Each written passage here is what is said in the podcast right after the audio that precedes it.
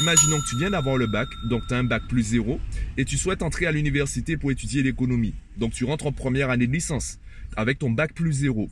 Et dès le mois de septembre, on te fait découvrir le, ben, une thèse en économie. Tu as un bac plus zéro et on te fait découvrir le travail d'un mec qui a un bac plus 8. Oh my god. When the east is in the house. Oh my god. Petite vidéo improvisée aujourd'hui, un peu comme tous les jours, on va pas se mentir. Aujourd'hui, j'aimerais te parler de ta zone de confort. Alors, tu vois peut-être derrière, j'ai un énorme carton rempli de livres. Je viens de récupérer un don pour euh, ben, le concept que j'ai créé avec des amis qui s'appelle Un bon livre, s'il te plaît. Je t'explique rapidement, je te le présente rapidement. En gros, on veut te faire découvrir un maximum de bons livres. Tu n'as pas forcément envie ou besoin d'acheter tous les livres sur un sujet. Il y a une petite partie de livres qui sont vraiment adaptés à ton approche du monde ou euh, ta capacité à comprendre les choses.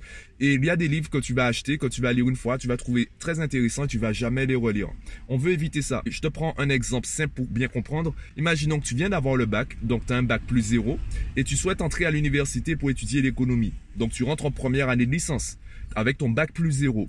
Et dès le mois de septembre, on te fait découvrir le, ben, une thèse en économie. Tu as un bac plus zéro et on te fait découvrir le travail d'un mec qui a un bac plus 8. Il se peut, il y a de fortes chances que ben, finalement tu abandonnes ou que tu galères trop et que tu passes à côté de certaines choses. Ça m'est arrivé avec certains livres. Ça m'a pris deux voire trois ans pour les lire et surtout les comprendre parce qu'ils étaient trop riches pour mon niveau de progression. Et c'est pour ça qu'aujourd'hui j'aimerais te parler de ta zone de confort. Il est vrai que pour progresser, il faut sortir de sa zone de confort. Je prends l'exemple du sport ou même euh, le cardio, le marathon. Si tu veux faire un marathon de, disons, 42 km, c'est pas, tu peux pas commencer un jour et te dire, allez, aujourd'hui, je cours 42 km. Il y a des chances qu'au bout de 5 km, ben, tu sois en train de vider tes poumons sous le sol.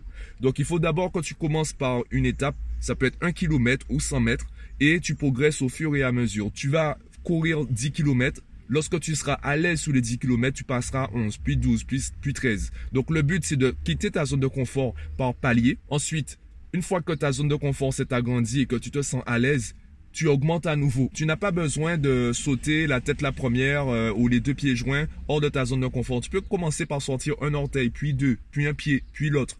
Et je prends l'exemple même pour euh, ceux qui veulent se lancer ou donner de la visibilité à leur passion, leur hobby. Euh, je prends l'exemple de mes vidéos. Si j'attendais d'être parfait, si je si j'attendais d'avoir une, une, caméra avec un micro parfait pour enregistrer des vidéos parfaites dans un lieu parfait, entouré de personnes parfaitement parfaites, eh bien euh, je serais pas en train de tourner cette vidéo. Là, je la tourne dans ma voiture. On est dimanche. Euh, je vais la, je vais la monter moi-même. Je vais la publier moi-même sur mes réseaux. Et euh, il y a de gros défauts. Il y a des choses que je peux améliorer et je les améliore au fur et à mesure. Donc, pour ta zone de confort, peu importe ton objectif, prends en compte cette progression par palier. Fixe-toi un premier palier. Atteins ton objectif. Quand tu es à l'aise au niveau de ce palier, bien là, tu passes au deuxième, puis au troisième, puis au quatrième, etc. Donc, rappelle-toi de ça pour ta zone de confort, tu n'es pas obligé de passer de, ben de, de 0 à 10 en une fois. Passe d'abord de 0 à 1 ou de 0 à 0,5. Ne te mets pas trop la pression.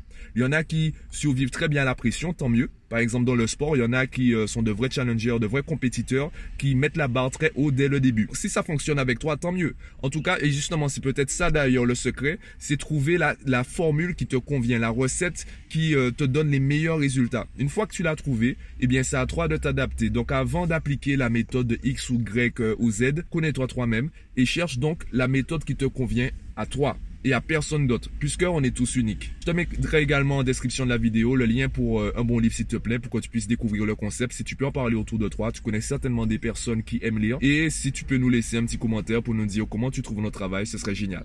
Voilà, en tout cas, je te souhaite déjà un bon dimanche et je te dis à bientôt.